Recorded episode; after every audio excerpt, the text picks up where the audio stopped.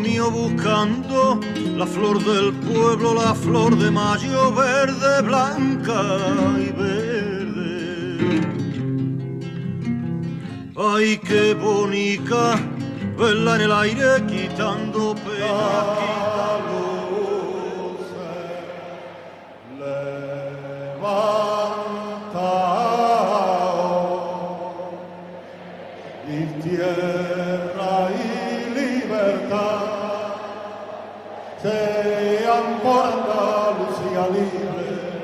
España y la humanidad. Los andaluces queremos volver a ser lo que fuimos, hombres de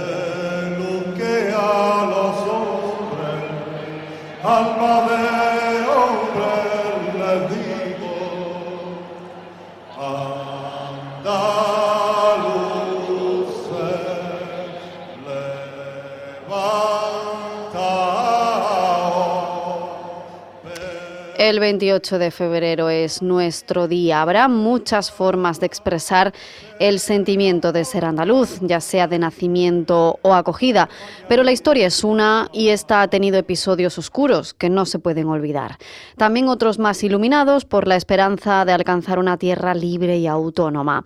Cada 28 de febrero se recuerda la fecha de celebración del referéndum sobre la iniciativa del proceso autonómico de Andalucía. Se realizó en el año 1980 y dio a la comunidad andaluza plena autonomía. Nos ponemos en contexto. La muerte del dictador Francisco Franco abrió la veda para el inicio de la transición y la posterior democracia a nuestro país, profundamente marcado por las consecuencias de la guerra civil y las cuatro décadas de régimen dictatorial. El 4 de diciembre de 1977, otra de las grandes fechas de nuestra historia y de lo que somos hoy día, reunió a cerca de millón y medio de andaluces y andaluzas que se reunieron en las capitales de cada provincia. De ese mismo año es el sonido que han escuchado de Carlos Cano cantando a capela el himno de Andalucía tras un mitin del PSA Partido Socialista Andaluz. Corría el año 1977.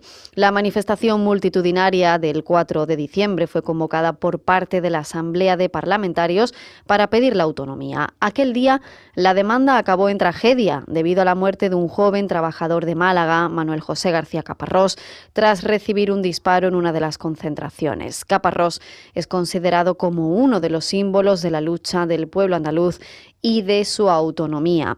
El actor malagueño más internacional, Antonio Banderas, se rompía la garganta defendiendo el espíritu de lucha andaluz en el acto de entrega de reconocimientos el Día de Andalucía del año 2013 ese año fue reconocido con el título de Hijo Predilecto de Andalucía, junto a Manuel José García Caparrós, su paisano, asesinado, como decimos, en las multitudinarias manifestaciones por la autonomía andaluza el 4 de diciembre de 1977.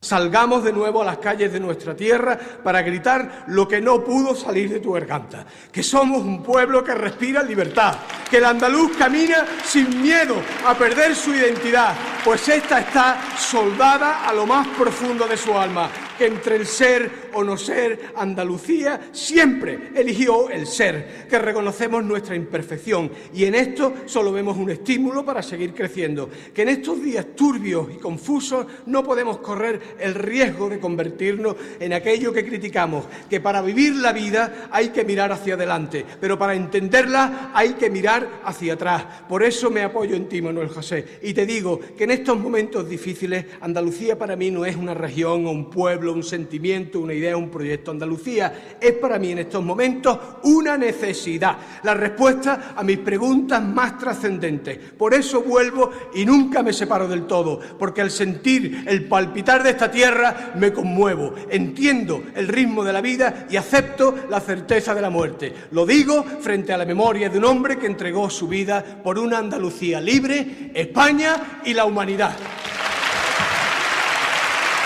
Muchas gracias. Fue aquel 4 de diciembre el que derivó en la convocatoria del referéndum del 28 de febrero de 1980, acelerada gracias a la manifestación que consiguió la constitución de la Junta de Andalucía en junio del año 1979. La Junta, con el apoyo del pueblo y de las instituciones políticas en su mayoría, hizo uso del artículo 151 de la Constitución española, donde se establece el procedimiento por la vía rápida para que las nacionalidades históricas puedan obtener la autonomía prevista en ese artículo. Por ello, el 28 de febrero de 1980, los andaluces y andaluzas acudieron a las urnas para decidir el futuro autonómico de la comunidad.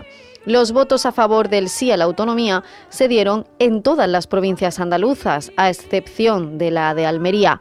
Por ello, se modificó la ley de referéndum para que la provincia almeriense pudiera incorporarse al proceso de autonomía, aprobándose finalmente el estatuto en 1981.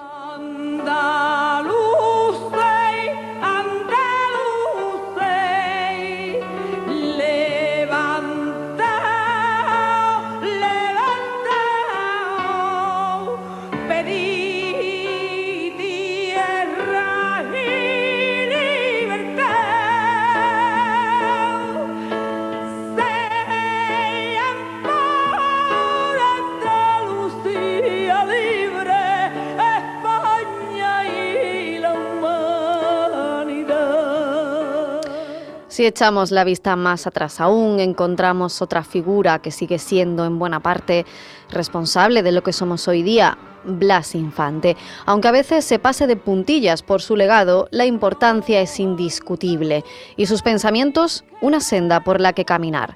Decía el padre de la patria andaluza, asesinado por cierto en 1936 en una cuneta y arrojado a una fosa común, que quería una Andalucía libre, que viva por sí y en ese anhelo seguimos hoy día, un siglo después. El casareño de nacimiento, autor de símbolos tan importantes como nuestro himno, ahí lo escuchan en voz de la gran Rocío Jurado, y bandera, también la, la bandera andaluza, soñaba con una Andalucía que fuera tierra de acogida y de solidaridad. Recordar y dignificar a Blas Infante es sinónimo de pedir justicia y libertad, reivindicar la sanidad y la educación públicas, servicios sociales, protección social o un nuevo modelo productivo. Esto nos demuestra que su pensamiento y el fundamento de su ideal andaluz están más de actualidad que nunca. Y mirando al futuro desde el presente, todavía queda mucho por hacer. Hay que despertar conciencias también y defender con orgullo Andalucía y sus aportaciones. Ellos y ellas lo hicieron. Escuchen y disfruten.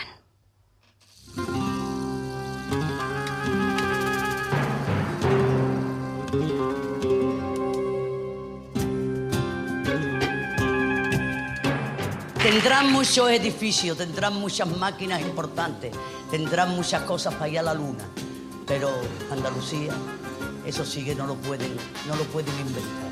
La gracia de la gente, las calles, esa girarda, ese Jerez de la Frontera, esa Torre del Oro, esa gracia nuestra, esas tapas, esa manera de ser. Andalucía es única, es única, es como un planeta distinto arde España. Esa es la verdad, que me perdone. Pero como Andalucía eso lo hizo, no sé si la Virgen María o Dios. Andaluz, andaluz, andaluz, que se entere el mundo entero que yo he nacido andaluz. Mi tierra es Andalucía, la cuna del mestizaje, la de los brazos abiertos y por eso es la más grande que existe en el universo. Aquí dormimos la siesta, nos bebemos el buen vino, es nuestra filosofía y nosotros la vivimos, que la vida son tres días. Y tenemos un idioma que cualquiera puede hablar, que cualquiera puede hablar, porque las buenas personas Tiene una fachada muy diferente de lo que verdaderamente encierra. A Dios gracias, porque la fachada es bastante frívola. Es decir, si nos atenemos al extraordinario y riquísimo folclore que tenemos y nos quedamos ahí, pues no, pues no, no, no vemos lo que hay en profundidad. Debe- Deberíamos sacar fuera el andaluz que llevaba dentro Antonio Machado y Manuel Machado, tu hermano, el andaluz que llevaba Luis Cernuda, el andaluz que llevaba Falla, el andaluz que llevaba García Lorca, eso es lo que nosotros tenemos que sacar.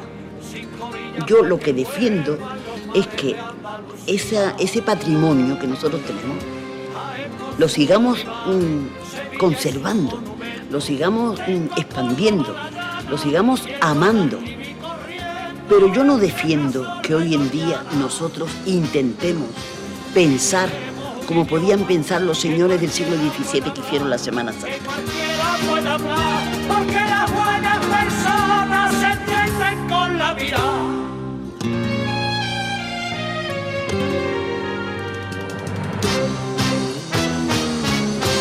En el sur, en el sur, en el sur, verde y blanca es la bandera de todo el que nace en el sur. Cuando tú dices no ni estás diciendo, la primera, no voy a dejar de ir al rocío. Ni aunque llueva, trueve o ventee, nada me va a impedir que vaya. Todo eso resumido en tres sílabas. Pero es que las tres sílabas empiezan por la misma letra. No, ni, na. Y además, encima, eso se llama una anáfora, le dicen los técnicos, ¿eh? pero vamos, para nosotros es una virguería. Y tenemos un idioma que cualquiera puede hablar, que cualquiera puede hablar, porque las buenas personas se entienden con la mirada.